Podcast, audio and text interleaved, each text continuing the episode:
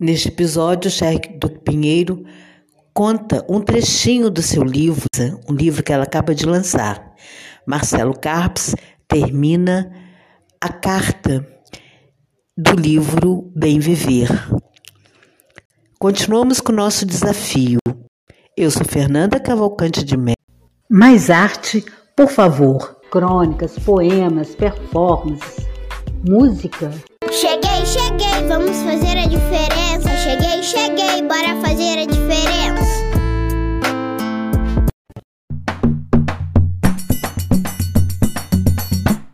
Veja o forró sem esse instrumento, como ele ficaria.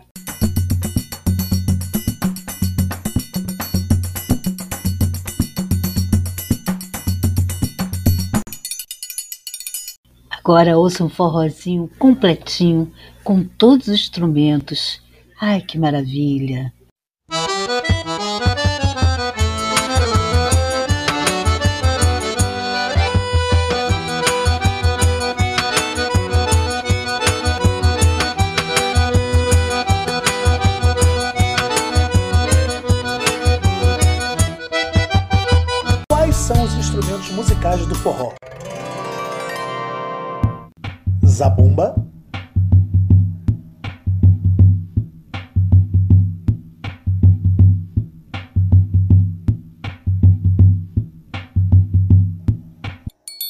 Triângulo,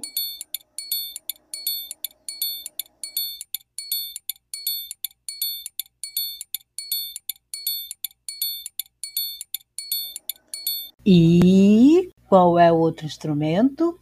Este é o desafio.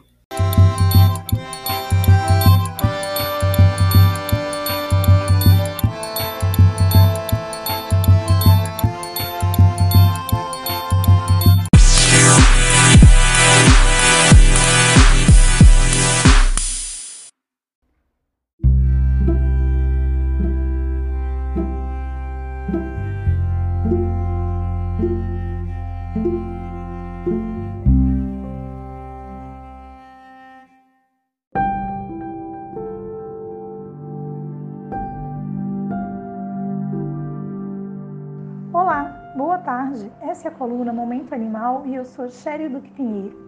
Hoje nós vamos falar sobre um tema que é bastante curioso e que chama muita atenção das pessoas. Eram os deuses animais? Os animais estão conosco desde o tempo antigo, como ajudantes no trabalho, animais de estimação, fontes de alimentação. Mas, muito além disso, muitas antigas civilizações tinham alguns deles como representações de seus deuses acreditando que poderiam salvá-los ou até mesmo realizar milagres. Hoje falaremos sobre alguns animais que eram tidos como deuses. Como o nosso tempo aqui é limitado, eu dividi essa, essa fala em partes. Então hoje a gente está fazendo a parte 1 e vamos fazer a parte 2 na próxima semana.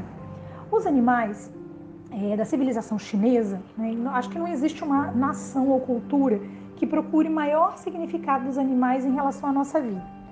No calendário chinês, na verdade, consiste de 12 animais representando cada mês do ano, que também influencia no horóscopo. Esta crença, ela vem do fato de que os 12 animais fazem parte do calendário, que fazem parte do calendário, eram os únicos que viveram e que vieram até Buda, quando ele citava todas as criaturas do mundo. Os que estão presentes no horóscopo chinês são o rato, o boi, o tigre, o coelho, o dragão, cobra, cavalo, cabra, macaco, galo, cachorro e porco. De acordo com o ano que você nasceu, você terá traços da personalidade do animal que governa tal período, e assim como acontece com a representação dos símbolos e também de alguns animais no caso do zodíaco. Mas a gente vai falar do zodíaco no outro momento, tá? É curioso pensar que, por um lado, as mesmas culturas que veneram os animais também são responsáveis por grande crueldade, tanto no manejo quanto na forma de abate e exploração animal. E aqui eu não me refiro somente à cultura chinesa, existem outras que também vamos debater em outro momento. Para continuar dentro do nosso tema, o próximo país é a Índia, né? a próxima cultura ou civilização. A Índia e a sua religião têm dezenas de deuses e muitos deles são animais que eles respeitam e reverenciam até com as suas próprias vidas. Como o povo indiano, como o povo indiano acredita em reencarnação, é proibido matar qualquer animal ou ser vivo, seja um simples mosquito, já que ele pode conter a energia da alma de um antepassado. As concepções mitológicas do hinduísmo ainda são respeitadas no país e muitos seres mitológicos estão relacionados aos animais. Por exemplo, a cobra, ela está relacionada com o deus Shiva, um dos mais importantes da Índia, que está relacionado à, contra, à contradição do seu interior, por um lado criativo, por outro destrutivo. A vaca é extremamente conhecida né, como um país, como na, na Índia ela é referenciada, é conhecido mundialmente essa referência. E esse animal, no caso, representa a fertilidade e a abundância. O deus macaco, Hanuman, é uma divindade que representa a aliança existente entre homens e macacos. A elefante também é super famosa, né? A deusa Ganesha é um dos importantes deuses do hinduísmo e é representada por uma cabeça de elefante, uma vez que são venerados no país e também acredita-se que sejam responsáveis pela boa sorte, pelas chuvas e colheitas. Próxima civilização é a civilização egípcia. Se havia uma civilização que tinha uma relação próxima com os animais, essa era sem dúvida a egípcia. Durante séculos, os egípcios utilizaram os animais para o trabalho, como deuses e como animais de estimação também. No antigo templo egípcio, é possível encontrar alguns animais que eram a representação desses deuses. O falcão era o deus Horus, representado pela cabeça né, do falcão e por sua elegância e pela harmonia que seu corpo trouxe à realeza. O gato, graças às suas boas habilidades como caçador e companheiro, ele começou a ser venerado e sua imagem foi usada para representar deuses como a deusa Bastard. O escaravelho está associado com Jepre, o sol do amanhecer, e estava relacionado com o deus Ra, o deus do sol. Touro sempre foi considerado um símbolo de fertilidade. De fato, até hoje fala-se forte como um touro. Essa crença vem do Antigo Egito, que tinha esse animal como um símbolo de fertilidade também. O próximo animal é a rã. Ela foi utilizada para dar sorte no parto, porque se acreditava, acreditava que ela era uma assistente na respiração. O crocodilo, que trazia a energia e a potência né, como uma representação em si mesmo, e do qual sempre foi difícil escapar, fez os egípcios venerá-lo como um deus. Eles representam o deus Sobek com a sua imagem. Morrer atacado por um crocodilo era uma honra. Esses animais eram tidos como deuses em algumas civilizações e considerados sagrados. Era proibido matá-los. Na próxima coluna, nós vamos trazer, como eu disse, a segunda parte desse artigo, falando ainda sobre outras civilizações antigas, como as civilizações das Américas, Oceania e Europa. Encontro vocês no próximo podcast.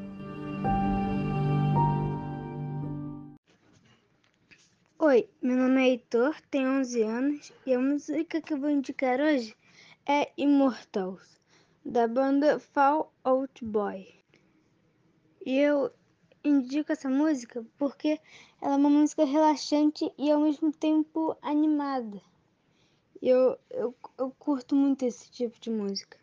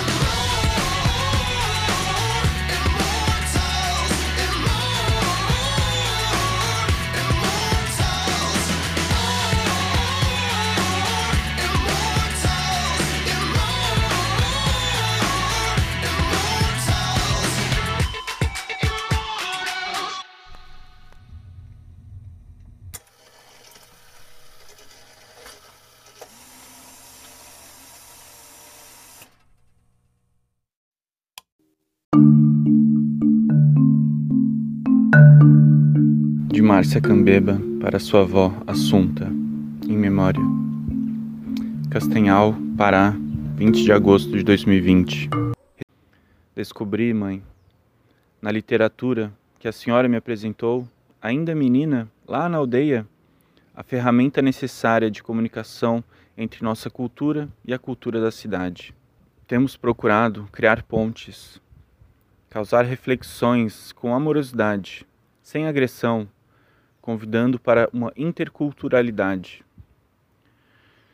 Por fim, minha velha amada, volto a dizer que tenho saudades de lhe ouvir, seus sábios conselhos, mas sei que hoje nossa sintonia se faz através da voz do coração. E quando quero receber um conselho para a tomada de decisões importantes, escuto a natureza e lá, no silêncio guerreiro, consigo lhe ouvir e ouvir meus ancestrais porque é preciso silenciar para pensar na solução de frear a máquina da destruição que não pensa no outro, e sim no lucro, que não se importa com o bem viver, mas com o viver bem. Resistimos ao capitalismo que acelera os motores para cima de nossas terras e de nossa floresta, e destrói sem pena e sem pensar o que será do amanhã. Se até lá teremos água, mata e biodiversidade. Temo que daqui a alguns anos estejamos sem água, tendo que raspar nossas cabeças, porque a água, que hoje já está escassa, estará mais poluída ainda, nos impossibilitando de exibirmos nossos longos cabelos. Quem sabe se estarei por aqui para ver, mas temo pelos meus netos que ainda virão e pelos filhos dos meus filhos eu temo que o homem, que é dono de uma vasta inteligência, não consiga entender que está se autodestruindo. E peço às ancestralidades mais amor em todos os corações, que aprendam com os povos indígenas a viver a solidariedade e o bem viver. Peço, mãe, a sua proteção na caminhada, na busca por um mundo mais humano. Entendo que todos somos um território do sagrado que deve ser respeitado em sua totalidade. Peço a Tana Kanata Ayetu, nossa luz radiante, que o espírito da natureza se fortaleça a cada despertar de um novo dia, que o manto sagrado da terra não seja cortado por latas e poluído por lixos que produzimos sem pena, que nosso egocentrismo encontre um freio diante da beleza que carrega a mãe da mata e que as deusas das encantarias consigam frear o motor da devastação. Peço por mim, pela sociedade, pela nação. Márcia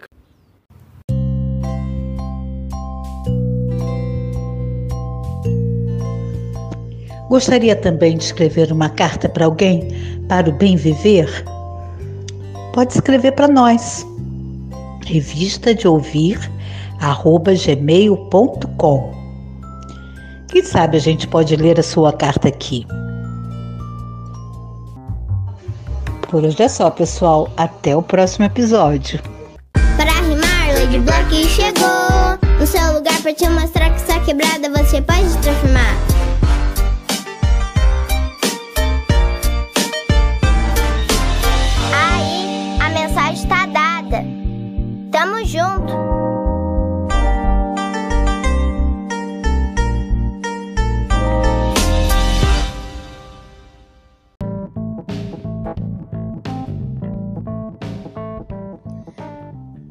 Aqui é Fernanda Mello e no episódio de hoje a gente traz Samantha Quino que vai falar uma poesia em homenagem ao São João.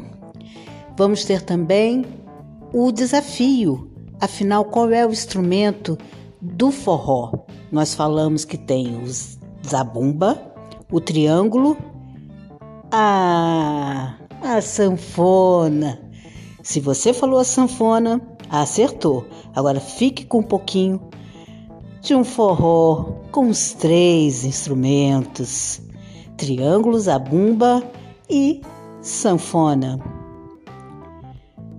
Hoje também nós temos Hora das Crianças, texto de Walter Benjamin. Esse texto foi produzido durante uma oficina na Semana de Educação Unirio sobre produção de podcast. Então, vale a pena conferir. E tem também a indicação de música do Heitor. Dessa vez é Monster, do grupo Skill